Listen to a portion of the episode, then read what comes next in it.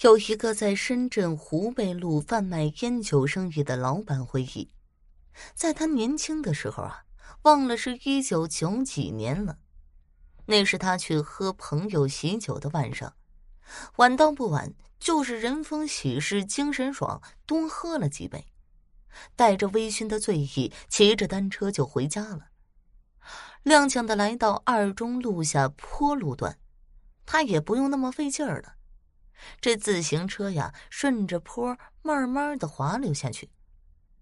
就在他享受这份凉风醉意的时候，眼前好像出现了两个人。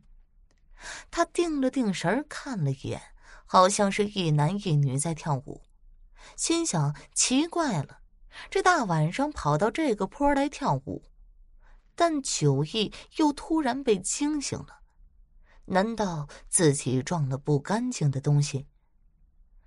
就在他还在思绪混乱的时候，车子下滑的速度也在加快，眼看着就要撞到跳舞的那一男一女了。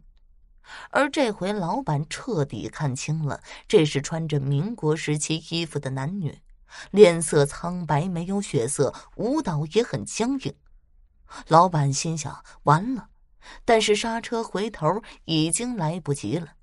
就闭着眼睛猛踩着自行车，任凭自行车往男女身上撞了过去。